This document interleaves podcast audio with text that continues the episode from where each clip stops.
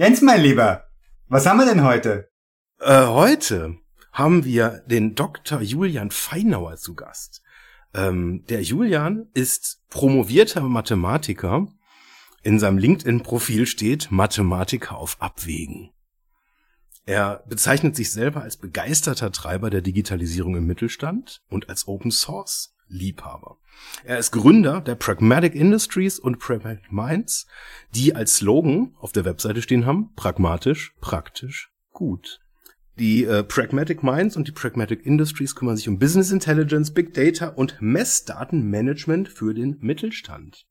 So, und der Grund, weswegen der Julian heute da ist, ist ein Tier, was vor einiger Zeit ausgestorben ist, nämlich ein Dinosaurier. Und wir wollen heute mit ihm über Mittelstand und den Digidino sprechen. Digitacheles. Digitacheles. Digitacheles.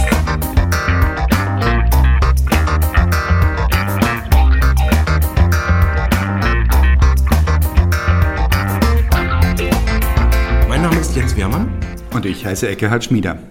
Und dann haben wir noch eine Besonderheit heute nämlich mein mittlerer Sohn, der Justus, möchte gerne, weil er seines Zeichens sich sehr für Dinosaurier interessiert, ein paar Fragen an unseren Gast, den Julian, stellen. Justus, bitteschön. Was kann der Digidino? Ähm, müssen wir erst herausfinden. Also, ich meine, wir kennen Digidino ja selber noch nicht so lange. Ne? Wir kennen Digidino jetzt seit einer Woche. Ich glaube, heute ist es eine Woche. Es hatte was zu tun mit dem vierten Geburtstag mit meinem Sohn. Ähm, und ich glaube, Digidino wird noch einiges reißen die nächsten Jahre. Wir haben noch Großes vor auf jeden Fall miteinander, Digidino und wir. Warum heißt sie Digidino Digidino? Der, der Name ist wirklich Programm. Also letztendlich sind die Dinos vor langer Zeit ja ausgestorben. Was man erstmal nicht geglaubt hätte, wäre die Dinos und gerade die Brontosaurier, die waren ja relativ groß. Ne? Fast too big to fail sozusagen. Ähm, und man hätte ja nicht gedacht, dass solchen großen äh, mächtigen Tieren irgendwas passieren kann. Und dann hat sich die Welt rapide geändert und dann sind sie einfach ähm, ausgestorben. Und sowas Ähnliches passiert gerade auch wieder in unserer Industrie mit der Digitalisierung. Und Digidino, ne, der, der die Geschichte vom Aussterben schon ganz gut kennt und weiß, dass das relativ schnell schiefgehen kann, der ist jetzt gekommen, um den Leuten zu sagen, dass die sich halt ein bisschen rühren müssen. Ne? Dass sie nicht auch aussterben. Und deswegen ist er halt unterwegs in der Digitalisierung unserer Industrie. Und weil er halt ein digitalisierender Dino ist, heißt er Digidino. Warum gibt's den Digidino überhaupt? Das ist auch eine gute Frage. Wir haben bei einem Pitch-Wettbewerb mitgemacht. Wir wollten bei einem Pitch-Wettbewerb mitmachen und da musste man ein Video einreichen. Zwei Minuten Videobewerbung. Mittwoch um 18, 19 Uhr wollte ich mich da mal hinsetzen und ein Video zusammenschneiden. Und dann hatten wir Probleme mit dem Videoschneidetool. Dann haben wir beschlossen, okay, wir können jetzt kein Video schneiden, sondern wir nehmen einfach auf, wie wir das Pitch Deck durchgehen, per Zoom. Und weil mein Sohn Jonathan vor kurzem Geburtstag hatte, hingen bei uns noch ganz viele so Dino-Luftballons. Und da habe ich gedacht, ach Mensch, jetzt hängst mal im Hintergrund so ein Dino-Luftballon, ne, dass das Video ein bisschen aufgewertet wird. Und tatsächlich haben wir dann so unser Zwei-Minuten-Pitch gemacht in diesem Video und haben am Schluss dann festgestellt, dass es voll die gute Tagline ist, zu sagen, damit unser Mittelstand nicht ausstirbt, ne, und das war die Geburtsstunde von Digidino. Ne? Letzten Freitag hat uns jemand gefragt, ob wir nicht am Montag, also Anfang dieser Woche, die Wirtschaftsministerin von Baden-Württemberg treffen wollen. Ne? Dann haben wir gedacht, ja cool, witzig. Aber die erinnert sich ja an uns gar nicht. Ne? Das sind ganz viele Firmen und alle sind toll und wichtig und haben ganz viele Mitarbeiter. Und dann habe ich gedacht, ja komm, dann bringen wir ja was mit vom 3D-Drucker. Ne? Bei Startups haben alle 3D-Drucker, natürlich. Und dann habe ich überlegt, was kannst denn der drucken? Ne? Und dann, dann habe ich gedacht, Mensch, Digidino. Ne? Also drucken wir ja den Dino. Ne? Das ist die Geschichte. Deswegen gibt es jetzt Digidino. Julian, ähm, jetzt wissen wir, wie der Digidino entstanden ist. Das ist mal wieder was im richtigen Leben mit viel Zufall. Schön, dass du dich dazu bekennst und nicht im Nachhinein behauptest, alles Strategie. und sag uns doch, was du glaubst, was Digidino bewirken kann. Also er ist ein Maskottchen, er ist ähm, einprägsam, haben wir schon festgestellt. Die Wirtschaftsministerin von Baden-Württemberg hat ihn schon kennengelernt. Was hast du mit dem vor? Was soll der machen? Also ein Maskottchen, das trifft's ganz gut. Digidino wird unser offizielles Maskottchen werden bei der Pragmatic Industries. Ähm, Was ich jetzt aber gemerkt habe in der kurzen Zeit, seit ich sozusagen mit Digitino unterwegs bin, ist tatsächlich, dass er ein schöner Anlass ist für diese Parabel. Ähm, äh, die, die Parabel von, von letztendlich ähm, ja, sehr großen, im Falle des Dinos, sehr großen, äh, mächtigen Tieren, die sich nicht einem sehr schnellen Wandel anpassen konnten und dann einfach weg waren. Ne, was sich damals, also wenn wir zur Zeit der Dinosaurier gelebt hätten und uns einer erzählte, dass hätte, dass das in ein paar Jahren die Dinos nicht mehr sind, hätten wir gesagt, bist ja bescheuert. Ne? Guck mal an, wie groß die sind und wie riesig und wie lange es die schon gibt. Die gab es ja viele, viele Millionen Jahre. Ähm, und der Digitino bringt das irgendwie so schön auf den Punkt zu sagen, ne? ähm, wir müssen uns irgendwie darum kümmern, dass unser Mittelstand, dass unser Mittelstand nicht geht wie den Nicht-Digidinos, ne? und dass sie sozusagen zu Digidinos werden müssen, ähm, damit die nicht auf einmal abgehängt werden. Und das ist uns aufgefallen, dass einfach eine wirklich schöne Parabel im Prinzip ist und dass man in ein, zwei Sätzen eigentlich äh, genau diese Geschichte erzählen kann und sagen kann, ne, der Digidino, der, der ist sozusagen mahnend, ne, der lächelt ja auch gar nicht so, der, der guckt eher ein bisschen besorgt. Äh, der ist einfach von Mana ne, und sagt, wir brauchen Digitalisierung im Mittelstand, weil der Digidino, der hat das einmal schon erlebt und will es nicht nochmal erleben. Ne? Ist das nicht so, dass die Leute, die betroffen sind, am ehesten sagen, ja, stimmt, mach mal, das sind die anderen alle. Weil wir sind ja schon richtig digital. Guck mal, wir machen jetzt Zoom. Das ist eine gute Frage. Ich, ich nehme es anders wahr. Also ich, ich, es gibt ja diese zwei Effekte, ne? dass die ja, dass man irgendwie gefühlt selber viel weiter ist als alle anderen. Ich merke aber auch den umgekehrten Effekt und die Unternehmen, die sagen, ja, wir sind noch nicht ganz so weit, wir haben schon ein bisschen was gemacht, wir sind noch nicht ganz so weit, das sind üblicherweise die, die viel weiter sind als alle anderen. Ach, okay. Die aber dann viel mehr gemerkt haben, sozusagen, was sie eigentlich noch tun könnten. Ähm, was wir aber ganz allgemein merken, ist, dass es schon in gewisser Hinsicht irgendwie so eine Schere gibt. Ne? Es gibt eben Firmen, die haben das wahrgenommen und das sind ja die, die sagen, ja, wir sind noch nicht ganz so weit, wir machen ein bisschen was. Und es gibt eben welche, die haben das einfach noch null auf dem Radar. Ja, Known Unknowns und Unknown Unknowns wissen wir ja seit Rumsfeld. Ne? Genau. Also Dinge, die ich, von denen ich weiß, dass ich sie nicht weiß und Dinge, von denen ich nicht weiß, dass ich sie nicht weiß. Das sind die gefährlichen eigentlich, ne? Ja. Weil die sind nicht so das Gegenteil von handlungsleitend. Eigentlich die führen dazu, dass ich mich im Nebel bewege. Wie reagieren Menschen auf dieses Thema? Und was ist euer Pitch? Was genau sagt ihr den Leuten, was sie tun müssen, um zu digitalisieren?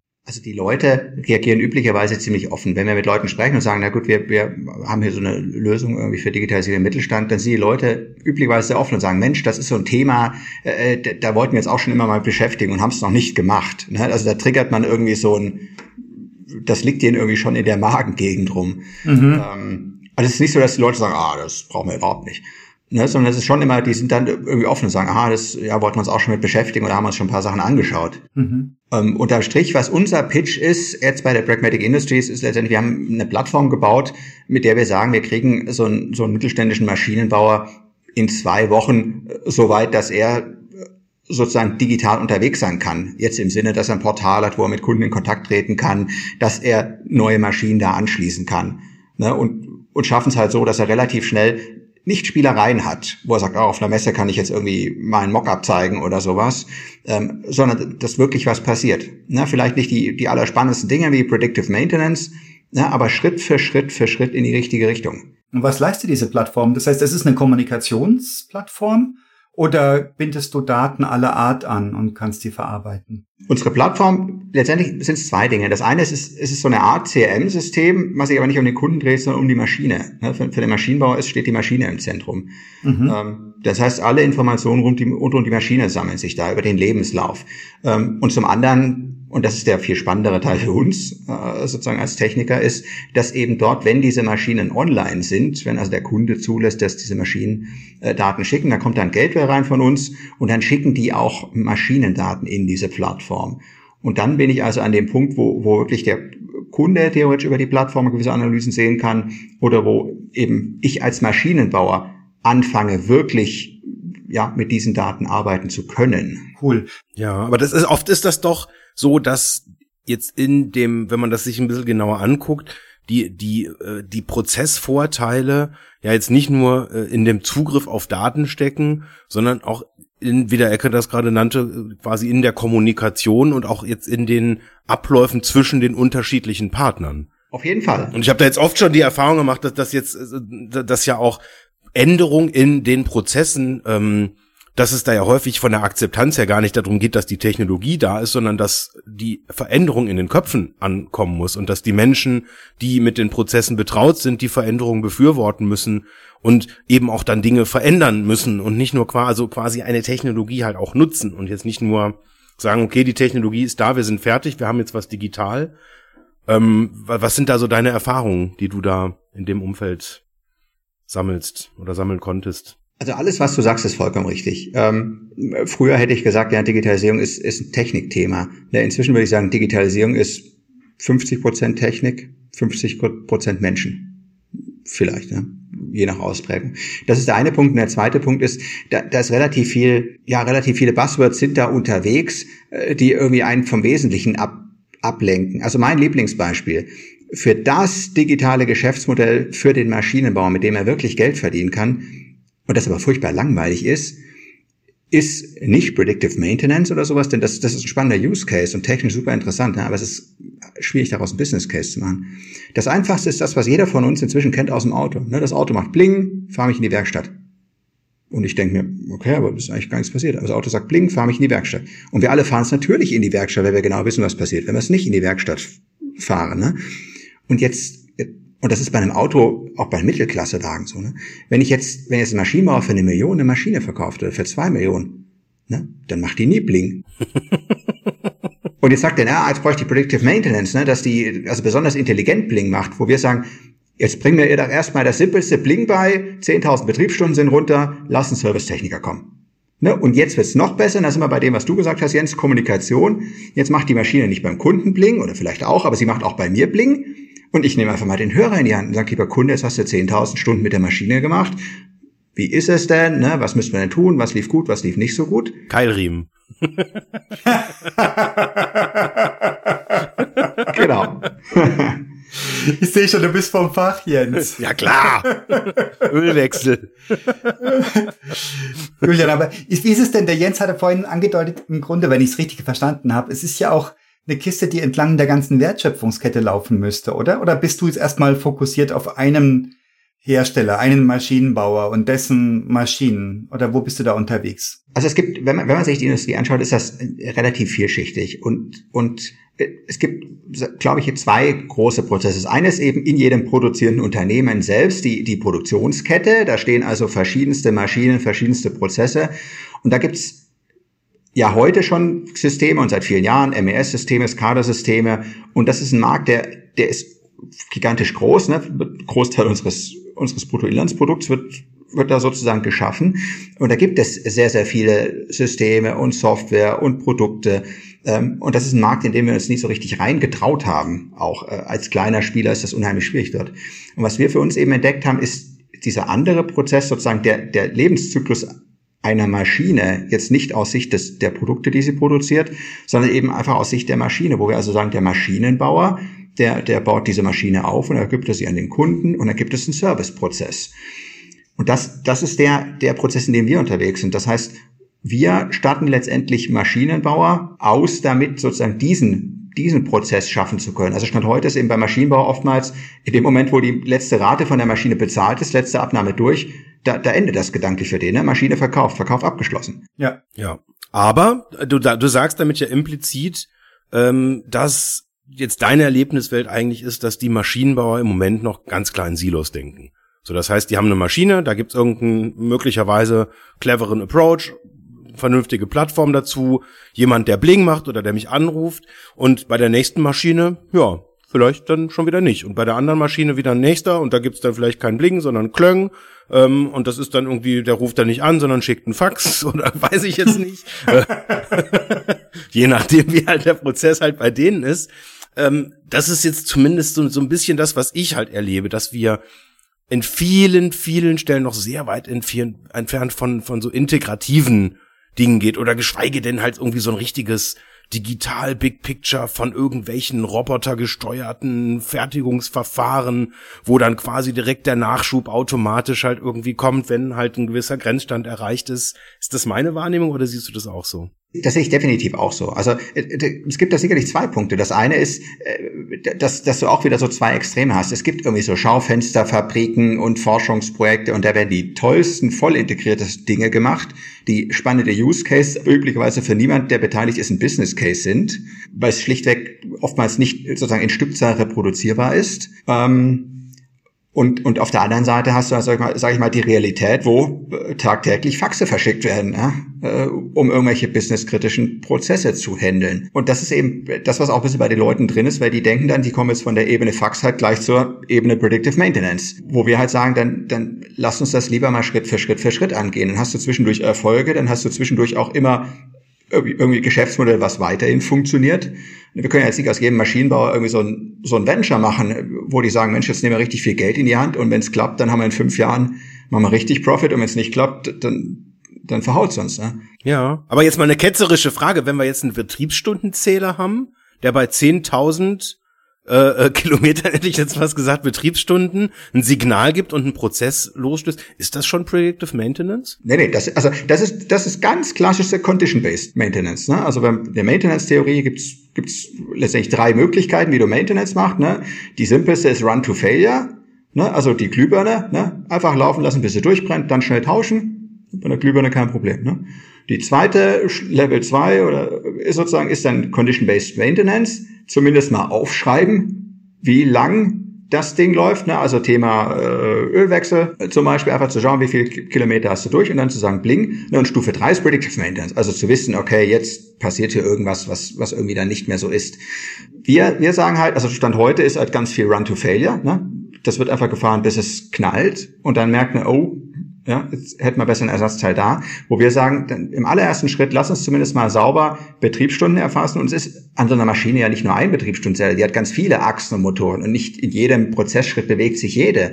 Ne, das heißt, wenn ich drei baugleiche Zylinder habe, dann muss ich den einen viel öfter wechseln als den anderen vielleicht, ne, weil der einmal eine jede Sekunde äh, was machen muss und der andere nur alle paar Minuten. Aber das ist noch weit entfernt von Digitalisierung, gell? Da ist der Digidino noch am Schnarchen, wenn du, wenn du von Run to Failure zur Condition-Based Maintenance kommst, das ist ja eine relativ mechanische Kiste, oder? Da reicht ja, wie der Jens schon sagt, irgendein Zähler, oder nicht? Ja, ketzerische Gegenfrage. Warum ist es denn nicht Digitalisierung? Also, wir haben alle dieses Bild im Kopf von Digitalisierung ist, was ist dann, wenn der Roboter zu mir kommt und sagt, na, hätten Sie gerne noch einen Kaffee? Aber aus unserer Sicht fange ich in diesem Moment an, als Maschinenbauer aus Daten Geld zu machen. Auch wenn das erstmal sehr simple Daten sind. Und ich fange an, mich nach vorne zu bewegen. Und deswegen sagen wir, das ist eine Art von Digitalisierung, die funktioniert. Auch wenn sie eben natürlich nicht so schön ist, wie, wie das, was wir uns alle vorstellen. Ja. Wahrscheinlich ist es nicht digital, wenn es nicht Strich Null ist, also wenn es eine analoge Information ist. Aber wahrscheinlich ist es völlig wurscht, ja. Ja, ja, aber also sagen wir so, was ich schon halt glaube, dass, dass in einer äh, Industrie, die, die ja diese Form von Prozessen, äh, von Digitalisierung erstmal ja nicht kennt, auch nicht nötig hatte. Also ich kenne durchaus viele Maschinenbauer, denen geht's halt einfach unglaublich gut. Ähm, so, und die, die kommen auch ganz gut, ohne diesen ganzen Quatsch, sag ich jetzt mal so in Anführungszeichen, halt zurecht. Und dann ist das jetzt schon so von der Denkart ähm, jetzt ein Prozess, der jetzt erstmal neu ist, dass man sagt, wir haben, wir erfassen jetzt Themen, das fängt dann so an mit ein Betriebsrat, der dann vielleicht ja auch mal da um die Ecke kommt und sagt, ach, er erfasst da die Betriebsstunden. Wer arbeitet denn eigentlich an der Maschine? Könnt ihr das zuordnen? Ah. Ne? Und, und, und zack hast du dann wieder die, jemand, der halt irgendwie die, die Karte hochhebt und sagt, Moment, äh, ich muss da mal ganz kurz widersprechen, ist vielleicht doch nicht so eine gute Idee, weil wenn ihr Pling sagt, dann habt ihr Informationen, die dürft ihr gar nicht haben. Ähm, das lassen wir mal schön. Das ging gestern auch anders. Also wir sind in diesem äh, äh, Themenkonglomerat, über den wir ja auch schon oft gesprochen haben und der auch häufig dann einfach passiert. So, und jetzt äh, würde ich aber trotzdem da, da gerne mal springen. Ähm, weil den anderen Teil haben wir einfach schon zu oft besprochen ähm, und würde gerne mal in dieses Thema reingehen, ähm, was denn was denn so eine Zukunftsperspektive ist, wenn man jetzt mal in dieses Predictive Maintenance Thema einfach mal konkret reinzoomen. Ich habe jetzt mal ein ganz konkretes Beispiel, an dem man das vielleicht mal so ein bisschen auseinanderschneiden kann. Wir haben eine Drehmaschine und äh, die äh, fertigt ein komplexes Teil aus einem Werkstoff, der jetzt vielleicht auch nicht ganz günstig ist oder im Moment sogar schwer zu kriegen. Ähm, so, das heißt, wenn wir ähm, das Run-to-Failure-Modell fahren, äh, und die Drehplatte, äh, die montiert ist, um den Werkstoff zu bearbeiten, geht kaputt, während das Teil läuft, haben wir einfach einen Schaden, der ist immens. um Faktor 200, 300 höher als der Materialwert des Austauschteils. Also sprich der Drehplatte. Was macht jetzt Predictive Maintenance in diesem ganz konkreten Fall? Wie geht ihr davor? Was, wie, wie funktionieren die Prinzipien dahinter? Also letztendlich in, in diesem Fall, also gerade bei, bei drehenden Teilen, da gibt es ja, also das ist im Prinzip sogar relativ, relativ dankbar, denn wenn, bei so drehenden Teilen hast du üblicherweise irgendwie Lager, die, die langsam verschleißen und dann ist es, also auch Predictive Maintenance ist ja eigentlich nicht, nicht neu. Also mein Lieblingsbeispiel ist ja der Film Das Boot aus den 70ern, ne? Der eine oder andere kennt es vielleicht noch. Ne? Da gibt es diesen etwas wirren Techniker, der da mit dem Schraubenschlüssel äh, an den Motor ranhört und dann genau sagen kann, ob der was hat oder oder nicht. Ne? und äh, letztendlich ist das genau die Idee des Predictive Maintenance, ne? dass ich also in der Lage bin, rein aus den Signalen, die ich empfange, in irgendeiner Form abzuleiten, wo stehe ich denn jetzt sozusagen im Ah, Einspruch, Einspruch, Einspruch. Einspruch, Herr Kaloy. Jawohl, Herr Kaloy. Der Predictive Maintenance fängt da an, wo du es hochrechnest, wo du sagst, ich habe die und die Erfahrung gesammelt und mein und nach den Daten, nach der Datenlage, nach den letzten 500 Drehscheiben, die kaputt gegangen sind, ist deine jetzt demnächst fällig. Also mach mal was, aber nicht aufgrund der Daten, die die Scheibe jetzt gerade sendet. Denn das wäre jetzt noch Condition-Based Maintenance. Also was der Mensch im U-Boot macht mit seinem Schraubenschlüssel, so beeindruckend das ist, es ist aber Condition-Based Maintenance. Ja, da muss man unterscheiden. Ich meine, du musst ja dein, dein Jetzt-Zustand kennen, um dann zu wissen, ne, wie lange wird das sozusagen noch gut gehen? Also es, es, kommen verschiedene Möglichkeiten, wie man da rangehen kann, aber um Predictive Maintenance zu machen, muss ich ja schon wissen, wo stand ich gestern, ne, wo stehe ich heute und dann mache ich genau diese Extrapolation. Mhm okay, ne, packe ich morgen noch oder, oder eben nicht mehr sozusagen. Ne? Ähm, und deswegen ist ja schon was dran, weil, weil der Mann, der hört ja sozusagen nicht, also im U-Boot, der hört ja das Rattern und sagt dann, okay, da muss ich jetzt noch nichts tun, ne, weil mhm. das tut noch, bis ich das nächste Mal vorbeikomme, sozusagen. Bis die Granate einschlägt, ja. Genau, ja, bis es von selbst erledigt mit dem Motor. Aber äh, also deswegen hast du schon recht, ähm, aber, aber eben wichtig ist genau diese Komponente eben, was du jetzt sagst, ich muss natürlich davor ein Modell bilden. Das heißt, im Prinzip muss ich davor hergehen und muss dieses Teil laufen lassen, bis, bis sozusagen der Schadfall eintritt. Mhm. Und das ist genau der Punkt, wo das dann ganz schnell für unseren Maschinenbau zu einem schlechten Business Model wird, weil dieses, dieses, diese Maschine laufen zu lassen, bis denn der Fehler auftritt und am besten nicht nur eine, sondern zwei, drei, vier, äh, das kostet Unsummen an Geld auf der einen Seite und auf der anderen Seite kann ich dieses Modell dann im Jahr 100 oder 1000 Mal überhaupt nur einsetzen bei 100 oder 1000 Maschinen, die ich verkaufe. Mhm. Während wenn ich jetzt im Consumer-Bereich bin, äh, wo ich irgendwelche Smartwatches habe, um, um zum Beispiel da so, so eine Herzinfarkterkennung zu machen, dann, dann verkaufe ich das hinterher Millionenmal ja, oder, oder zehn Millionen Male. Ne? Das heißt, diese Trainingskosten sind irgendwie in derselben Größenordnung, vielleicht sogar noch höher, weil ich eben relativ aufwendige Hardware habe, die, die ich hier haben muss, aber ich kann die Kosten eben nicht auf eine Million Kunden umlegen sozusagen, sondern nur auf 100.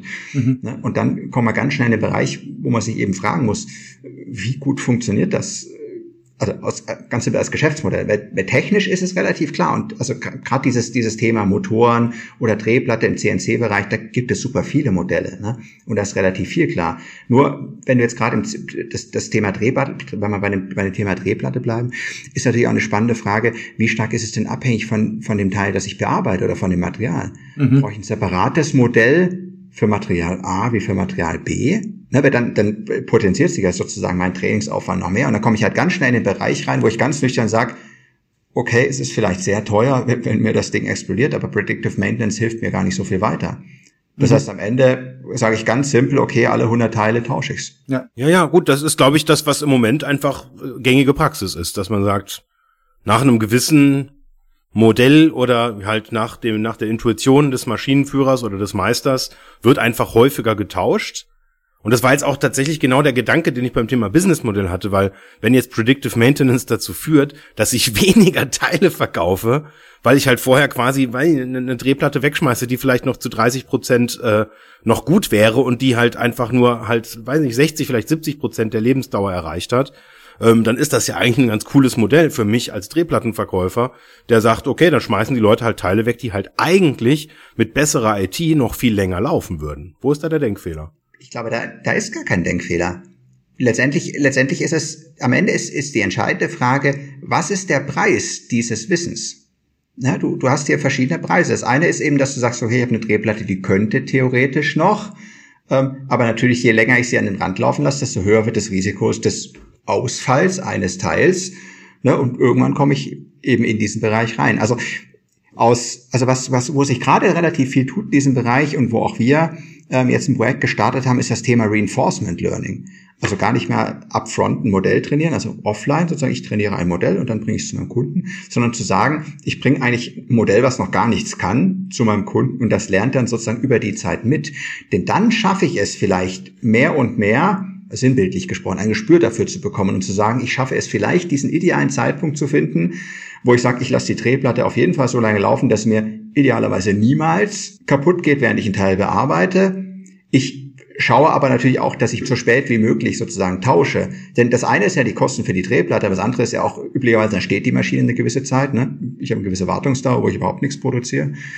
Ne? Und das ist überhaupt eine tote Zeit. Jetzt argumentieren wir, und das ist vollkommen plausibel, sehr, sehr technisch, finanziell und sagen und logisch. Jetzt hattest du vorhin aber gesagt, was ich total sofort unterschreiben möchte. Digitalisierung ist mindestens zu 50 Prozent Menschen und zu 50 Prozent Technik.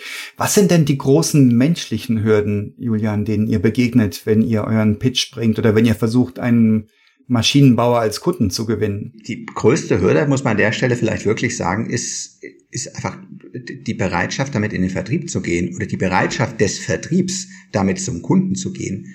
Ähm, also ganz simpel gesprochen, also Vertrieb im Maschinenbau funktioniert ja heute an vielen Stellen, nicht überall, aber an vielen Stellen so, dass der Vertriebler einmal im Jahr sozusagen seine Kunden abklappert, dann trinkt er mit denen Kaffee, sagt, und wie sieht's aus, braucht er eine neue Maschine? Mhm. Und dann sagen die entweder ja, ne, dann spricht man drüber, oder die sagen, nee, dann sagt er, gut, ich komme nächstes Jahr wieder vorbei.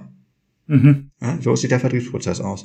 Das ist das eine, ähm, wo, wo wir mit diesem Thema Bling ne, vielleicht gegenwirken könnten, aber dann müssten die Prozesse sich ändern. Und das Zweite ist, wenn jetzt heute der Kunde nachfragen würde, sagen würde, Mensch, ihr habt doch da so eine digitale Option für die Maschine, ihr habt doch da so ein Portal, ne? Jetzt muss der Vertriebler auf einmal irgendein Produkt verkaufen, was er bisher noch ja nie Bezugspunkte dazu hatte. Der verkauft seit 20, 30, 40 Jahren Stahl, 70 Tonnen Stahl. Zack. Ne? Und auf einmal eine Software, die kann man nicht zeigen, die kann man nicht anschauen. Ne? Ähm, und das ist eine riesengroße Hürde, die Vertriebsleute da ins Boot zu holen, so dass sie sagen, Mensch, ja, ich hab Bock. Mhm. Denn was die Leute sehen ist, sagen, gut, das geht eine Maschine über, über einen Ladentisch für eine Million und da gibt es eine Software, die kostet fünf oder zehntausend Euro. Ne? Das ist der Betrag, dafür wollen die eigentlich noch nicht mal nachdenken, sozusagen. Ne? Mhm. Dann mach's teurer. Dann, dann sind wir bei dem, also ja, wäre ein schöner Gedanke, auch für uns ein schöner Gedanke. Ähm, da hast du aber natürlich das Problem, dass dass dem Kunden ja genauso geht. Der kann die Software auch nicht sehen. Ja. Ne, für die für die Million weiß er, was er bekommt. Ne? Eine ganze Menge Stahl. Ne? Mhm. Das ist hinterher eine Halle voll und das Ding ist laut und macht Krach und verschlingt Geld. Ja, und die Software, die, die ist gar nicht da. Ja. Ne? Wenn keiner jetzt äh, zufällig am Computer auf diese äh, Adresse da geht, dann, dann ist da nichts. Kümmert ihr euch eigentlich komplett um Weiterentwicklung der Software, Wartung, Betrieb und so weiter? Oder muss der Kunde da Ressource aufbauen? Unser Ansatz ist da äh, letztendlich, inzwischen haben wir den, den, den Begriff Digitalisierung as a Service geprägt. Ah, eigentlich. Okay. Weil, weil wir sagen eben, das eine ist, dass wir sagen, in zwei Wochen kriegt man die Plattform für den Kunden hin ne, und gecustomized und so weiter. Aber der zweite Schritt, aber dann ist auch noch nichts passiert beim Kunden. Mhm. Jetzt hat er diese Plattform, es passiert ja auch noch nichts. Mhm. Und deswegen, deswegen sagen wir, das, die eine, das eine ist, dass wir die Plattform machen. Das andere ist, dass, dass der, der Kunde kriegt von uns einen Flyer mit seinem Logo drin. Ne? Wir haben so ein Template, da machen wir das Kundenlogo rein und beim zweiten Besuch legen wir ihm einen Stapel auf den Tisch und sagen so, und jetzt gehst du los zu deinem Kunden und sagst, guck mal hier, was sagt ihr denn dazu? Jetzt fängt an, was zu passieren. Ne? Dann, dann machen wir üblicherweise mit jedem Kunden so eine Vertriebsschulung, wo wir so unsere Standardargumente haben, sozusagen für den Vertriebler, warum das denn Sinn macht, ein bisschen mehr auf die Maschine zu achten. Ne? Und, und so haben wir im Prinzip inzwischen ja, so, so einen kleinen Prozess für uns definiert, wie wir quasi eben dem Kunden helfen können. Das heißt, natürlich kümmern wir uns um das ganze Update-Thema. Denn, denn wir, also was Maschinenbauer wirklich sehr gut können, ist Maschinen bauen. Danke. ja, ne, das, das sind so Sätze aus dem wahren Leben. Ne? Und wenn du jetzt zum Maschinenbauer gehst, du sagst, okay, du, du kannst dich jetzt hier weiterentwickeln und, und dafür stellst du erstmal jetzt drei ITler ein oder sowas ne, und fängst an, Softwareunternehmen zu werden, ja, dann, dann funktioniert das nicht so gut. Also ich ziehe meinen Hut, Julian. Also ähm, allein dieses Bild, dass ihr einen Flyer drucken müsst auf Papier. Wie, wie, also ich habe das zuletzt gesehen, ich weiß nicht, vor zehn Jahren oder sowas, also man einen Flyer auf Papier druckt und das den Kollegen in die Hand drücken, so jetzt, damit geht er zu euren Kunden. Das ist ja ein irrer Brückenschlag auch von von euch, von euch. Ähm, ich sage jetzt mal Digitalisierungsexperten, was ja auch mal das jetzt heißen mag, aber aus Sicht des Maschinenbauers doch alle mal. Hammer, dass ihr das macht und dass ihr euch da reinfügt und versteht, dass diese Vertriebler eine Papierbroschüre brauchen. Das würde ich schon gar nicht verstehen. Das finde ich total klasse. Ich glaube, das ist das richtigste Wort. Verstehen und verstehen wollen. Ah, guck. Also wenn, wenn du heute in so eine Produktion reingehst und der Jens wird das sehr gut kennen, wir aus der IT, äh, für uns ist die Welt anders als in so einer Produktion. Ne? Und wenn mhm. wir da reingehen und sagen, oh, was habt ihr da für ein Betriebssystem, ne? das äh, gibt's ja überhaupt gar nicht mehr äh, am freien Markt. Ne? Und, und denen lauter Sachen erzählst, äh, was die nicht so geil machen, dann, dann vergisst du, dass sie da seit vielen, vielen Jahren verdammt guten Job machen. Mhm. Aber ihr Fokus ist halt nicht immer das geilste Betriebssystem zu haben, sondern ihr Fokus ist halt, in guter Qualität Teile zu produzieren. Und das ist das, worauf sie sich konzentrieren. Und der Dino, dieser Digidino hat schon auch was Bedrohliches. Das hat schon auch ein, das ist schon ein Wink, schon mehr als beim Zaunfall, ne? Das ist also auch dieses, ihr macht es gut, aber wenn ihr euch nicht langsam anstrengt, dann werdet ihr aussterben. Also der, der Jens hat vorhin was äh, gesagt, was ich nur unterschreiben kann. Ne? Die, die, die haben das bisher nicht gebraucht, die Maschinenbauer mhm. die. Die haben das bisher nicht gebraucht. Und das ist wahr. Wenn man sich anschaut, wie sich die letzten seit 2008, 2009 im Prinzip, wie sich die Wirtschaft entwickelt hat, dann kannst du ganz nüchtern sagen, jeder, der sich mit Nebenkriegsschauplätzen beschäftigt hat und nicht Maschinen verkauft hat, bis es knallt, hat Geld liegen lassen. Mhm. Die haben genau das Richtige gemacht. Und wenn du heute Umfragen machst im Mittelstand, woran es hakt bei der Digitalisierung, dann ist die Nummer eins Antwort, keine Zeit dafür. Also bis, bis vorletztes Jahr war das die Nummer eins Antwort. Aber was ändert sich für den Maschinenbauer? Warum läuft er jetzt Gefahr, zum Digidino zu werden, wenn er eben diese ganzen schickimicki Maintenance-Sachen nicht reinbringt? Also ich glaube, es ändert sich schon sehr viele Dinge. Uns wird gerade mal wieder bewusst, wie schnell sich doch die Welt ändern kann. Es kamen jetzt mehrere Dinge zusammen. Das eine ist, dass Corona kam und Corona ist, war eben einfach für die Industrie wieder so, so eine gewisse Schockstarre, wie, wie eben zuletzt 2008, 2009 in der, in der großen Automobilkrise. Mhm. Ähm, oder Bankenkrise, aber ne, das, das haben wir vor allem als Automobilkrise dann hinterher gemerkt.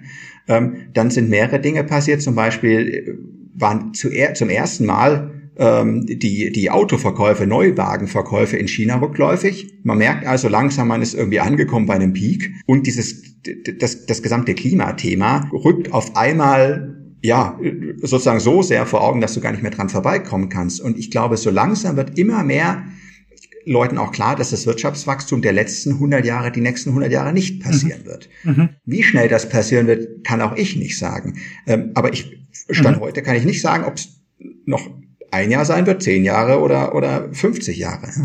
Ähm, aber was, was aus meiner Sicht wir jetzt die letzten Jahre, die letzten zwei Jahre mitgenommen haben, ist, dass halt nichts von dem du geglaubt hast, dass es sicher ist, irgendwie die nächsten zehn Jahre noch so sein muss. Ja, also wir, wir haben jetzt vielleicht da äh, von der Diskussion her, wir haben jetzt irgendwie über diese Maintenance-Themen geredet und ja, das ist jetzt so aus Sicht von Machine Learning und äh, äh ähm, Artificial Intelligence das sind halt so die heißen Themen, äh, weil sie eben komplex sind, weil man viel Mathe braucht, viel IT braucht, viel Verständnis braucht, weil da noch vieles unklar ist.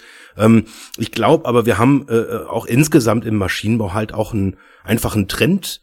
Wandel, den, den wir da sehen, weil wir haben einfach dieses Thema Macht von Daten und wer weiß, was in seiner Produktion los ist, wer Auslastung kennt, wer Maschinenplanung kennt, wer äh, äh, Daten erfassen kann, wo, ist, wo die Differenzen zwischen Planung, zwischen ist und zwischen soll sind, ähm, das wird vom Markt erwartet. Und die Wettbewerber, die es können, ja, die gewinnen halt.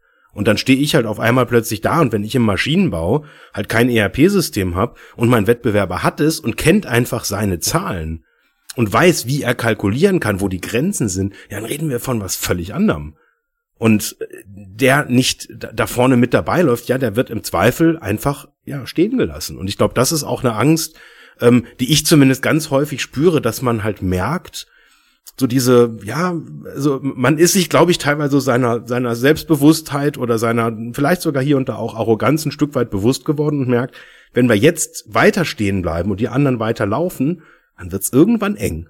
Und dann kommt so der Moment, und das erleben wir jetzt ja gerade so im Automobilumfeld, ähm, wo es dann, wo es sich dann so kurz so anfühlt, wie so eine Schockstarre, das Wort hast du gerade benutzt, und dann denkt man, oh, verflixt. Jetzt ist möglicherweise, jetzt ist der Zug so im wahrsten Sinne des Wortes dann abgefahren und jetzt stehen wir irgendwie da und gucken ziemlich doof aus der Wäsche. Und ich glaube, diese Panik, die schwimmt, die, die, die schwingt gerade halt an ganz, ganz vielen Stellen halt mit, dass man merkt, wow, wir müssen jetzt auch, wir müssen handeln, sonst wird's, sonst werden wir vielleicht im Regen stehen. Ist das so? Spürst du das so, Julian, bei deinen Kunden oder bei den noch nicht Kunden? Ich habe keinen erlebt, der sagt, nee, also sowas brauchen wir nicht. Okay. Ich weiß, also ich meine, jetzt sind wir noch nicht so lange am Markt. Also ich, ich kann es ja nicht sagen, ob es vor fünf Jahren noch anders gewesen wäre. Mein Bauchgefühl nach ja, mhm. ähm, sondern ausnahmslos jeder sagt eigentlich, oh ja, da, damit beschäftigen wir uns oder damit wollten wir uns beschäftigen oder damit sollten wir uns beschäftigen. Also es ist schon so, dass die, dass die irgendwie wissen, dass da ein weißer Fleck ist. Ähm, natürlich ist es nur unterschiedlich und nicht jeder sagt, hurra, ja, lass morgen anfangen, ähm, weil eben oftmals auch, ja, das, das geht ja bis runter an die Kernprozesse. Ne? Wenn, wenn ich auf einmal, wenn ich auf einmal mir Gedanken darüber mache, dass ich vielleicht einen Teil meines Umsatzes oder einen größeren Teil meines Umsatzes nicht mehr durch Neumaschinenverkauf äh, generieren kann oder, oder vielleicht möchte, sondern mehr durch Service, dann muss ich meine Prozesse ändern. Vielleicht sogar auch die, die Leute und die Qualifikation sogar noch. Das ist ja noch viel einschneidender, die, Organ die Organisationsform möglicherweise. Genau, also es geht, geht an ganz, ganz viele Stellen in dem Unternehmen und deswegen sind die natürlich ähm, vorsichtig und, und eben weil die letzten Jahre so, so äh, ja, dankbar waren, kommen die eben jetzt auch aus einer Stimmung, wo einfach vollkommen klar war, wir verkaufen einfach Maschinen, wir machen uns keine Gedanken um morgen, weil äh, bisher, ne, die Erfahrung hat gezeigt, das Folgejahr sind immer ein paar mehr Aufträge noch drin. Ne? Ja. Ich würde gerne noch mal ganz kurz einen Schritt zurück äh, äh, äh, zu dem Stapel Kataloge, die auf dem leicht vergilbten Meetingtisch äh, liegen. Das ist so ein Wonneblick, ne? So, das, da denken wir gerne dran an den Stapel Kataloge. Schön. Weil du hast vor, du hattest, hast das vorher schön beschrieben.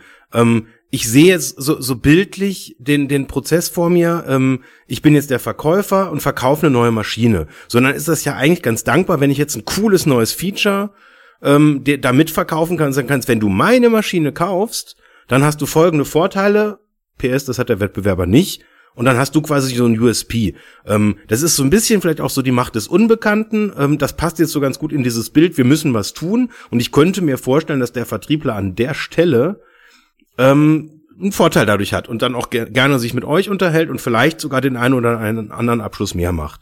So, jetzt gehen wir aber mal äh, ähm, in so, so ein anderes Bild, was ich halt mindestens genauso plakativ einfach realistisch vor Ort haben. Wir haben ein schreckliches Jahr äh, mit Corona äh, hinter uns und die IT äh, zumindest hier und da jubiliert und sagt, das treibt uns hier nach vorne, alles wunderbar. Das ist aber im Maschinenbau in sehr großen Teilen nicht so, sondern dort sind einfach viele Aufträge ausgesessen worden. Dann hatten wir parallel noch eine Materialkrise. Da ist so ziemlich alles durch ein, äh, ähm, so alles schiefgegangen, was so hätte schiefgehen können. So, das heißt, die Budgets jetzt einfach mal coole neue Maschinen zu kaufen. Und die Maschinen, die sind ja teilweise so groß wie so ein Dinosaurier. Ich meine, so eine Drehmaschine, die einen 6 Meter Stahl bewegt. Heieiei, also da, da, da muss schon ein ziemlich großer Dino um die Ecke kommen, um es mit dem aufzunehmen. Äh, da sind aber einfach die Budgets nicht da.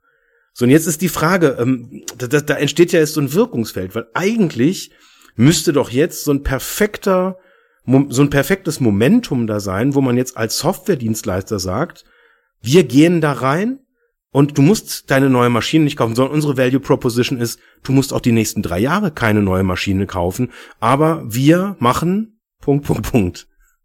Was ist, was, was, was, also was, was wäre die Value Proposition aus deiner Sicht und was sind die Barrieren, die wir da ne noch nehmen müssen? Also das, was du gesagt hast, ist vollkommen richtig. Ähm, also die, die, die Situation, sowohl Corona als eben auch die, dieses, dieses äh, ganze Materialengpass-Thema, was ja immer noch nicht ausgestanden ist. Also es gibt ja teilweise absurde Preise für, für gewisse Rohmaterialien. Ne? Ähm, die, die, äh, die ist immer noch da. Das heißt, das ganz großes Thema ist, ist auch während Corona bei ganz vielen Mittelständlern ist ganz schnell ein Cashflow-Thema. Ne? Wenn, wenn du äh, deine Maschinen nicht ausliefern kannst und nicht aufbauen kannst, dann kriegst du kein Geld. Ne? So funktioniert der Markt. Ne? Die erste Anzahlung kriegst du bei Auslieferung und dann nach Abnahme kriegst du dann irgendwie die zweite Hälfte. Ähm, und dann stoppen die natürlich genau ganz schnell äh, solche, solche IT-Projekte. Und das ist ein Thema, wie wir auf dieses as a Service mehr und mehr kamen, ne? dass wir gesagt haben, bevor wir jetzt ein riesen IT-Projekt draus machen, äh, was einfach schreckt, sagen wir mal irgendwie einen annehmbaren äh, Betrag. Und, und ein zweiter Punkt, den wir in dem Bereich machen, ist, wir versuchen ganz, ganz viel äh, über die Installed Base nachzudenken bei so einem Maschinenbauer. Also ein Maschinenbauer verkauft im Jahr, nimmst einen mittleren Maschinenbauer, der verkauft 100 Maschinen im Jahr, aber das macht der seit 20 Jahren und die Maschinen halten 20 Jahre. Ne? Das heißt, du kannst dir ausrechnen, dass der ganz schön viele Maschinen im Feld hat. Und wenn wir es jetzt schaffen, über Retrofit-Möglichkeiten diese alten Maschinen sozusagen nochmal zu aktivieren oder diese alten Kunden nochmal zu aktivieren, dann hast du ein ganz anderes Potenzial und, und das kann man auch lernen von unseren Automobil Automobilisten, ist, Geld verdienst du eigentlich gar nicht mehr so sehr im Neuanlagengeschäft. Also so, so ein Neuwagenverkauf ist bei weitem nicht so lukrativ wie mhm. der Service über den Lebenszyklus des Autos. Ne? Und das ist was, das, das sehen die Maschinen auf den ersten Blick auch nicht so ganz, wenn die sagen, ah, wir machen nur 20 Prozent unseres Umsatzes mit Service. Ja, das stimmt. Allerdings ist die Marge eine ganz andere beim Servicegeschäft üblicherweise. Das heißt, es sind zwar nur 20 Prozent Umsatz, aber wahrscheinlich ein deutlich höherer Anteil an deinem Gewinn am Ende, weil du eben eine deutlich höhere Marge hast. Und deswegen ist das ein Thema, wo, wo wir rangehen, weil am Ende, ich meine, es gibt, es gibt ja diese Ideen, wenn Investitionen schwer, also zum einen, wenn, wenn nicht mehr so viel investiert wird, dann ist genau der Bling-Moment, wo wir sagen, ah, jetzt müssen alle bestehenden Maschinen noch viel besser gewartet werden, wer jetzt darf keine ausfallen. Oder vielleicht kann ich als Maschinenbauer dem Kunde helfen, äh, dass er gar keine neue Maschine bei mir kaufen muss, sondern eben aus seinen bestehenden fünf Maschinen, die er von mir hat, so viel rausholt, als hätte er sechs. Jetzt ist nur die spannende Frage, wie schaffe ich es denn als Maschinenbauer, dass ich auch was davon habe? Ne? Denn das möchte ich natürlich nicht für umsonst tun. Ne? Und dann sind wir ganz schnell eben wieder bei diesen Themen, dass wir sagen, wenn wir den Kunden, also aus Sicht des Maschinenbaus, den Kunden helfen, die richtigen Informationen zur Verfügung zu stellen, ne? auf sie zuzugehen, zu sagen, Mensch, schaut, dass eure Wartungen macht, ähm, rechtzeitig die Ersatzteile vorbeischicke und so weiter, ne? dass der Kunde auf einmal besser produzieren kann, dann kann ich mit ihm auch ein Geschäft machen. Also das ist das, was wir sehen, dass umgekehrt das ist auch so ein Wandel, dass die Kunden, also die, die, die Fabrikbetreiber äh, sozusagen, dass die immer offener werden. Zum Beispiel ist das Thema Total Cost of Ownership inzwischen immer relevanter. Ne? Es geht nicht nur darum, die günstigste Maschine zu kaufen, sondern die Leute rechnen und sagen, okay, die ist vielleicht günstig in der Anschaffung, aber was hat die denn für einen Stromverbrauch? Ne? Und, und wie rechnet sich das oder was brauche ich für Wartung? Dann sind Daten natürlich King. Ne? Denn je genauer du das weißt oder vielleicht sogar garantieren kannst, weil du es aufnimmst. Also ich kann dir garantieren, meine Maschine hat 97 Prozent technische Verfügbarkeit. Das garantiert ich. Und ich sagen kann, mhm. hör mal her, das garantiert dir jeder, aber ich weiß es dir nach. Ne? Ist natürlich nochmal ein anderes Commitment. Sind bei euch digitale Zwillinge ein Thema? Also die Maschine digital nachbauen und dann alles ähm, praktisch dokumentieren, antizipieren, alles was geht? Also die digitale Zwilling ist natürlich auch so, so ein Begriff, der irgendwie alles und nichts umfasst. Also wir, wir nennen einen Teil unseres Systems auch digitaler Zwilling, wobei wir mhm. sagen, der digitale Zwilling fängt schon da an, wo ich mich als Kunde einloggen kann und sehe zu meiner Maschine die passenden Datenblätter. Mhm. Ich, ich, sehe die Datenblätter, ich sehe die Anleitung, ähm, ich sehe eine Stückliste potenziell. Ne? Natürlich haben wir auch Daten hinterlegt und wir können auch CAD-Modelle einladen und sowas. Ähm, aber in der Praxis hilfst du den Menschen am meisten, wenn die mal schnell irgendwie QR-Codes kennen und das richtige Handbuch zur Hand haben, wie sie genau das Teil tauschen können. Ne? Mhm. Ich bin mal, äh, ist schon länger her, über ein, äh, ein Geschäftsmodell gestolpert. Ich weiß nicht, ob das jetzt so noch praktiziert wird. Ich vermute schon, ähm, wo es große äh, Gesellschaften gibt, die äh, um Maschinenbau, also produzierenden Maschinenbaufirmen mehr Liquidität zu verschaffen, den Maschinenpark abkaufen und ihn dann zurück verließen zum Beispiel oder in anderen Pay-per-Use-Modellen. Ähm, wäre das nicht eigentlich so ein perfekter Anlass? Weil wenn ich so ein Modell jetzt als eine finanzielle Betreibergesellschaft ähm, anvisiere, dann muss ich ja absolute Hoheit über die Daten haben. Da muss ich ja im Prinzip wissen, welche, wie, wann läuft diese Maschine, ähm, was sind die Laufparameter, was sind so Nutzungsparameter, wenn ich jetzt halt irgendwie äh, bei einer Fräse halt einfach bei gewissen Materialien mit zu hohen Vorstubsgeschwindigkeiten arbeiten, dann weiß ich ja natürlich, wird irgendwann der Drehkopf kaputt gehen und wenn ich halt quasi einen Pay-per-Use mache, dann muss ich ja Kenntnis genau darüber haben und irgendwie im Zweifel auch ja einigermaßen intime Details dann halt aus so einer Maschine halt auch auslesen. Ist das ein, ein Modell, in dem ihr auch unterwegs seid oder? Ist das eher Zukunftsmusik? Das ist ein Modell, in dem wir ganz konkret unterwegs sind. Wir haben äh, da glücklicherweise einen tollen Kunden und Partner, äh, die Firma Lempe Mössner Sinto, die bisher Kernschießmaschinen hergestellt hat oder herstellt. Also es ist ein Zulieferer für die Gießereiindustrie. Ähm, und letztendlich hat sie äh, vor einigen Jahren beschlossen, in einem Aufruf nicht einem ihrer Kunden eine neue Fabrik voll mit Kernschießmaschinen, sozusagen die passenden Kernschießmaschinen zu verkaufen, sondern sie haben beschlossen, die Fabrik selber zu bauen, selber zu produzieren und in die Teile just in time ans Band zu liefern. Wow. Na, also letztendlich genau die, also sogar einen Schritt weiter, weil sie es nicht abgekauft haben, aber letztendlich wurde auf der grünen Wiese eine Fabrik aufgebaut, wo die ihre Maschinen reingestellt haben und gesagt haben, ich habe die Maschine gebaut, also kann ich sie auch optimal betreiben. Und ich liefere wirklich nur das Ergebnis, also effektiv Pay-per-Use. Der Kunde ruft ab. Ähm, und wir hatten das große Glück, dass wir von der ersten Minute an dabei sein durften. Mhm. Äh, das heißt, wir haben dort sozusagen seinerzeit die Netzwerkkabel noch bei äh, verlegt äh, für die einzelnen Maschinen und haben im Prinzip jedes Bit, was jemals in dieser Fabrik äh, sozusagen gefertigt wurde, eingesammelt. Ähm, und, und arbeiten da intensiv dran mit den Kollegen, eben den, den Prozess stetig zu verbessern. Und das ist, das ist super, super spannend. Ähm, das ist aber eben am Ende natürlich schon ein, ein kontinuierlicher Prozess. Ne? Das ist nichts, was du mal eben als Projekt machen kannst, sage ich mal, ne? sondern das ist ein dauerhafter Prozess, wo du ganz viel lernen musst, sowohl aus der Sichtweise des Maschinenbauers, der dir überhaupt sagen muss, worauf musst du gucken bei der Maschine, ne? wo steht denn die Information überhaupt, ähm, und natürlich aus Sicht des Betreibers, der eben genau die Probleme kennt. Ja. Wie, wie geheim ist das, was ihr da macht? Was darfst du erzählen? Ich finde das nämlich ehrlich gesagt ziemlich spannend. also ein bisschen was kann ich schon erzählen. Ähm, was, was willst du wissen? Was sind, was sind so typische oder so, so vielleicht so Pragmat, so äh, Parameter, die man sich jetzt auch als Nicht-Maschinenbauer irgendwie so, so einfach konkret vorstellen kann? Was, was wird da erfasst? Was, was, wird, was passiert da? Also ich kann dir erzählen, wo wir, was der erste Punkt war, wo wir richtig Geld gespart haben. Ähm, der erste Punkt, wo wir richtig Geld gespart haben, waren Energiekosten. Ähm, das, das sind Maschinen, die laufen manchmal im Zweischichtbetrieb und manchmal im Dreischichtbetrieb. Mhm. Und jetzt sind das sehr große Maschinen, sehr schwere Maschinen, die relativ heiß sein müssen für den Betrieb. So knapp 300 Grad. Ähm, und die Werkzeuge, die also beheizt werden müssen, sind mehrere Tonnen schwer.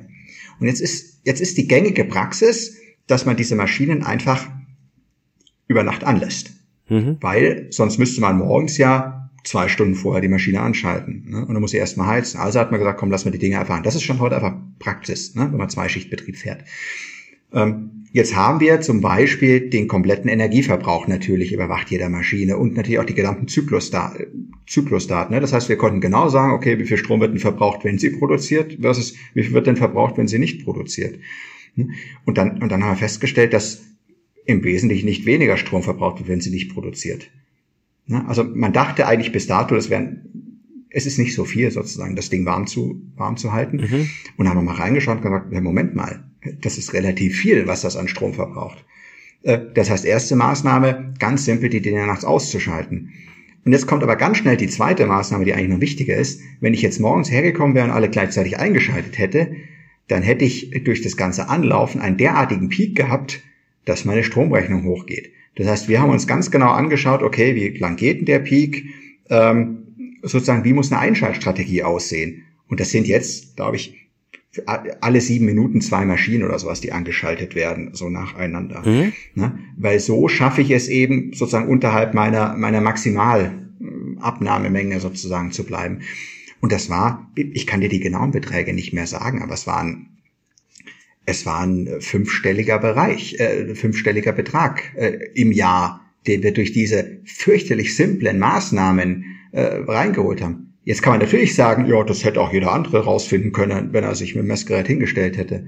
Aber, aber genau das ist der Punkt. Also alles, was wir finden werden am Ende, ist sehr weltlich. Ne? Ja, ja, da, da, genau darauf zielte die Frage ab, weil das ist jetzt, das ist in der Tat jetzt zum Beispiel, das kann man sich super vorstellen und klar.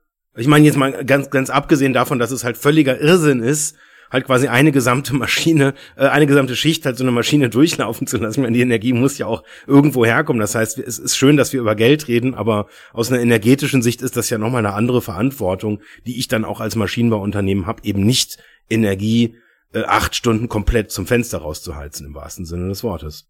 Ja, auch das stimmt und auch das wird in der Industrie mehr und mehr ein Thema. Also alles rund um dieses Energiethema wird größer und zum Beispiel eine Maßnahme, ein anderes schönes Beispiel, was an dem Energiethema dranhängt, du hast da relativ große, ich habe es vorhin schon gesagt, schwere Werkzeuge, die bewegt werden durch Motoren, also generierst du relativ viel Blindleistung. Ne, ich selber bin kein Elektrotechniker. Ich weiß jetzt nicht, wie es bei euch ist, aber letztendlich ist es ja so, dass Blindleistung, das ist so ein bisschen Wirkung, die man eigentlich gar nicht verbraucht. Ja, ja, für Privathaushalte gilt das, aber da bezahlst du sie noch nicht mal. Richtig. Also Klassiker kennt jeder, der Dimmer. Genau. Da verschiebst du die Phase und die Blindleistung bezahlst du nicht. Wenn du eine Maschinenbaufirma hast, dann gibt's einen Blindleistungszähler und du zahlst auch die Blindleistung. Richtig, genau. Und jetzt gibt es aber Geräte, die groß und teuer sind, die du aber in deine Fabrik stellen kannst, die, die letztendlich Phasenschieber heißt das, glaube ich. Ähm, die also dafür sorgen, dass du die Blindleistung, die, die du bei dir immer kurzzeitig erzeugst und später sozusagen wieder zurückspielst. Wenn du den Motor anfährst, erzeugst du die, wenn du den Motor stoppst, dann schiebst du eigentlich wieder zurück. Die, äh, das heißt, die du dann in dem Moment nicht mehr bezahlst. Und jetzt kostet so ein Gerät aber 50.000 Euro und jetzt frage ich mich natürlich schon, möchte ich mir, möchte ich 50.000 Euro ausgeben? Ne? Ähm, und jetzt kommst du an den Punkt, wo es einfach ganz spannend wird, sich einfach hinzusetzen und ganz genau zu rechnen und einfach genau zu sagen, okay, was für eine Amortisationszeit nehme ich mir denn vor? Ja, lohnt sich das ganz nüchtern für mich. Und jetzt wird es natürlich interessant, genau diese Stromprofile zu kennen. Und jetzt kann das der Hausmeister nicht mehr mit Multimeter machen, Ne, weil jetzt musst du wirklich genau reinschauen in die drei Phasen und genau gucken, was passiert denn da. Und am Ende kannst du dann sagen, okay, das Ding amortisiert sich nach sieben Monaten oder eben nicht. Ne? Und kannst dann sehr schön solche Entscheidungen treffen. Julian, du hattest gerade ganz charmant gesagt, dass du selbst also keinen elektrotechnischen Hintergrund hast. Du bist sehr, sehr auf, mit beiden Füßen auf dem Boden. Ich finde das extrem beeindruckend, lässt dich auf keine Buzzword-Diskussion ein und ich glaube, das gibt dir mit Sicherheit ein Standing bei den Maschinenbaukunden, die du hast. Was ist denn dein persönlicher Bezug zum Maschinenbau? Hat's dich zufällig dahin verschlagen oder gibt's da irgendeine Story, die du uns äh, gerade noch vorenthältst? Bei mir, dem Maschinenbau, ist es ähnlich wie bei mir und dem Digidino. Ähm, wir haben uns zufällig getroffen. Und, und auf den ersten Blick ineinander verliebt. und auf den ersten Blick ineinander verliebt. Also äh, tatsächlich. Du hattest einen Maschinenbau-Luftballon im Kinderzimmer hängen. Ungefähr so, ja. Nee, erzähl. Also es, tatsächlich, es ist, es ist, ähm, es war so, ich habe, ich habe, äh, der Jens hat ja vorhin gesagt, ich habe letztendlich zwei Firmen gegründet. Die erste Firma hatte ich gegründet äh, mit einem starken Fokus auf Datenanalyse. Sehr viel technischer, ne? das, was mein eigentlicher Hintergrund ist, also große Datenmengen analysieren. Und da haben wir verschiedene Sachen gemacht, natürlich auch viel im Automotive-Bereich, wie man das eben im Großraum Stuttgart so tut. Ähm, und dann habe ich irgendwann einen Maschinenbauer kennengelernt, einen Inhaber eines Maschinenbauunternehmens, äh, jener besagten äh, Firma Lempe Messner Sinto. Und der hat gesagt, Mensch, ihr analysiert doch Daten. Und ich gesagt, ja. Und er hat gesagt, und ihr könntet auch die Daten von meinen Maschinen analysieren, die da rauskommen. Ja. Und dann hat er gesagt, komm, dann machen wir das zusammen. Mach mal. ich muss Digitalisierung machen bei mir. Ihr wisst, wie es geht, dann machen wir das zusammen. Und so ist letztendlich die, die Pragmatic Industries entstanden. Cool. Ähm, und deswegen denken wir, das ist auch der Grund, warum wir immer so sehr aus der Sichtweise des Maschinenbauers denken. Wir fragen uns, was kann der Maschinenbauer denn wirklich tun, dass am Ende sich bei ihm was verändert? Denn das sind Firmen, die sind 200, 300 Mann groß. Da kommst du nicht mit einer PowerPoint an und sagst, jetzt äh, zeige ich euch mal hier eine coole PowerPoint. Ähm, sondern da stellen die dir ganz konkrete Fragen mhm. und sagen, okay, wenn wir das jetzt machen, wo kommen denn jetzt die Euros her, die wir Ihnen geben sollen, Herr Feinauer? Ähm, und da brauchst du eine gute Antwort. Denn sonst ist es eine Blase. Ja? ja. Cool. Ja. Und ich kann mir auch vorstellen, dass da ja viele, weiß ich, also es gibt definitiv dann halt die Zweifler, die sagen, gestern ging's auch, wir wollen das nicht, oder nennen wir es mal lieber Verhinderer. Ähm, und ich, ich tippe mal, das geht dann wahrscheinlich auch wirklich auf so technische Diskussion halt auch zurück, so nach dem Motto, ja, das können wir nicht, ja, das, da haben, haben wir gar keinen Netzwerkstecker, nee, da, da können wir, da haben wir keinen WLAN, oder gibt solche Diskussionen dann auch, oder was ist da so die Qualität, auf der wir da diskutieren? Es, es gibt beides. Also was, was wir für uns jetzt mitgenommen haben, ist, wenn du wirklich merkst, die wollen nicht, ne, die, die Organisation will nicht, dann, dann funktioniert's nicht. Ne? Dann, dann können wir auch einfach nur ganz nüchtern sagen, hört mal her, das verstehen wir alles, ne? Äh, dann setzen wir uns halt vielleicht in einem halben Jahr oder einem Jahr wieder zusammen oder auch gar nicht ähm, nochmal, weil du musst natürlich schon, schon merken, dass die so ein bisschen wollen. Ja. Ähm, was wir aber auch gelernt haben, ist, dass Digitalisierung oftmals Chefsache ist denn du wirst immer einen finden, der irgendein Problem sieht. Ähm, und du brauchst ein gewisses Standing äh, von, von ganz oben, ne, damit du diese Probleme aus dem Weg geräumt bekommst. Also was, was, was ich heute niemals mehr tun würde, ist, wenn jetzt irgendjemand aus einer Entwicklung kommt oder aus einer Software, zweimal Softwareabteilung, die sagt, Mensch, jetzt wir müssen ein Digitalisierungsprojekt machen, ne, wir müssen die Firma digitalisieren, äh, können wir das mit euch machen? Da würde ich sofort sagen, das werden wir so nicht hinkriegen. Ne? Wenn da nicht die Geschäftsleitung dahinter steht und sagt, wir wollen das, dann kriegt man es nicht hin. Weil sonst, wir können tolle Systeme aufsetzen. Ne? Dann setzen wir hier ein System auf und dann schickt man eine E-Mail an alle Kollegen, sagen so, ab morgen bitte das System nutzen. Ne? Und dann können wir uns alle vorstellen, was ab morgen passiert, nämlich genau gar nichts. Ne? Mhm. Da sind wir wieder, ich glaube, du hattest es vorhin gesagt, Jens, ne? das ist ganz viel Kommunikation, was da irgendwie stattfinden muss. Du musst die Leute auch mitnehmen. Also was, was wir gemerkt haben, wie Digitalisierung auch nicht funktioniert, ist, wenn dann der Chef kommt und sagt, so, und jetzt wird digitalisiert, ähm, alle zuhören und dann machen. Ne?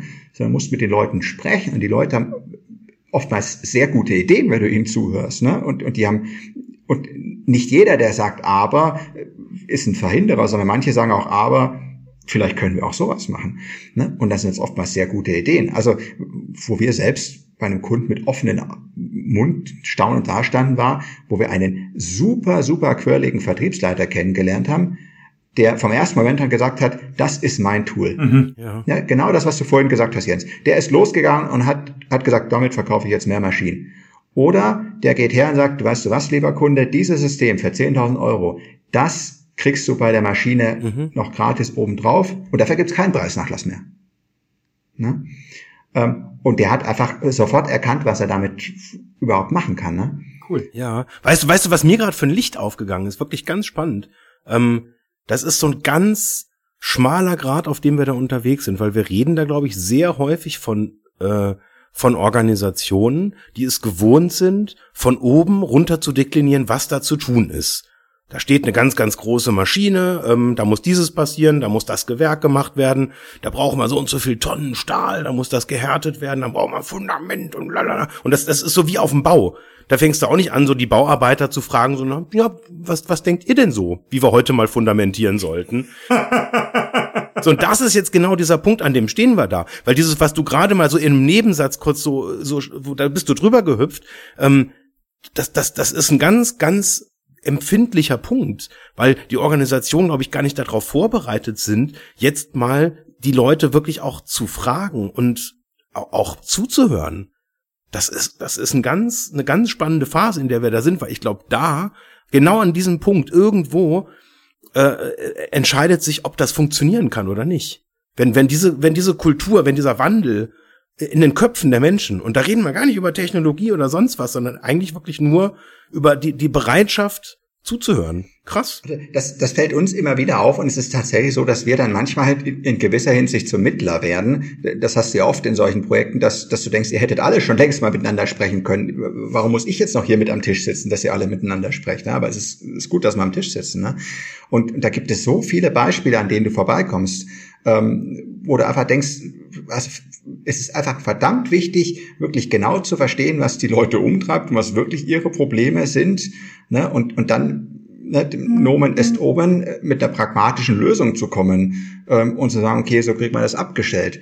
Ähm, und eben nicht mit dem Anspruch, äh, von heute auf morgen die Welt umzukrempeln. Ja, ja, genau. Nein, ich, ich glaube, ich würde sogar an der Stelle ganz klar sagen, es braucht jemanden wie dich oder vielleicht konkret sogar dich an diesem Tisch, der sagt, wir haben jetzt eine Mission und da wollen wir hin. Und um dahin zu kommen, müssen wir diese Diskussion gerade führen. Vorher wussten wir es vielleicht gar nicht, das wäre auch cool gewesen, aber wir hatten ja gar keine Mission, aber jetzt haben wir ein Ziel. Und wenn wir dahin wollen, müssen wir reden. Bin ich ziemlich logisch, ehrlich gesagt. Ja. Ja. Ist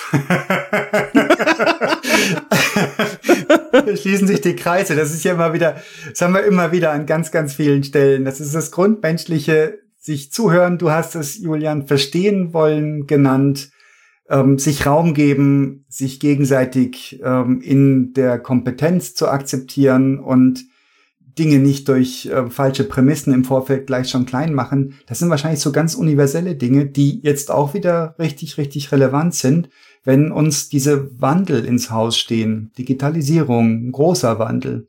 Also ja, bestimmt vergleichbar mit dem Wandel, den die Dinos erlebt haben. Das Thema Mission, das trifft es sehr gut. Also was, was mir inzwischen klar wurde, seit wir so viel mit, wie gesagt, ich hatte davor keine besondere Beziehung zum, zum Mittelstand sozusagen, zum Maschinenbau. Ähm, aber was mir immer mehr klar geworden ist, hier bei uns im, im süddeutschen Raum und gerade hier im Großraum Stuttgart, wo ich eben herkomme, ähm, da ist dieses Thema Mittelstand fast ein Kulturgut. Das mhm. ist mir neulich mal aufgefallen. Du fährst hier, wenn du jetzt hier nachts auf die Alp fahren würdest, du irgendwelche Dörfer durch ne, und du bist voll in der Pampa, hast nicht mal Handyempfang, aber du wirst in jedem Dorf irgendein Logo sehen, wo du denkst, Mensch, woher kenne ich denn das Logo hier? Das kommt mir doch bekannt vor. Ne? Und das, das ist fast, fast so eine Art Kulturgut. Also abgesehen davon, dass es irgendwie unser wichtigster Wirtschaftszweig ist. Ähm, und das ist was, was einfach super, super lebens- und liebenswert ist. Das sind ganz tolle Menschen, ne? wenn du dann die Menschen dahinter siehst. Und das sind dann ja oftmals Unternehmen, die da verwurzelt sind, die selbstverständlich den Sportverein sponsoren. Ne? Die, die jetzt bei uns in Kirchheim ist gerade Sommernachtskino und das sind alles gestandene Kirchheimer Unternehmen, die selbstverständlich da als Sponsoren auftreten. Ne? Und, und deswegen ist uns irgendwann klar geworden, dass das eben in gewisser Hinsicht eben ein bisschen mehr ist als einfach nur wie sozusagen eine nette Nische, äh, die wir da entdeckt haben, sondern tatsächlich eben in gewisser Hinsicht eine Mission. Ne? Ähm, zu sagen, wir, wir wollen die Leuten ne, so ein bisschen auch äh, auf eine liebgemeinte Art in den Arsch treten. Ne? Wir, wir fördern und fordern, wie man so schön sagt. Oder größer gesagt noch, wir wollen den Mittelstand retten. Ob, ob jetzt retten das richtige Wort, das klingt schon sehr drastisch, aber letztendlich wollen wir dem Mittelstand schon helfen, weiterhin auf Spur zu bleiben, ja? Oder wieder in die Spur zu kommen vielleicht.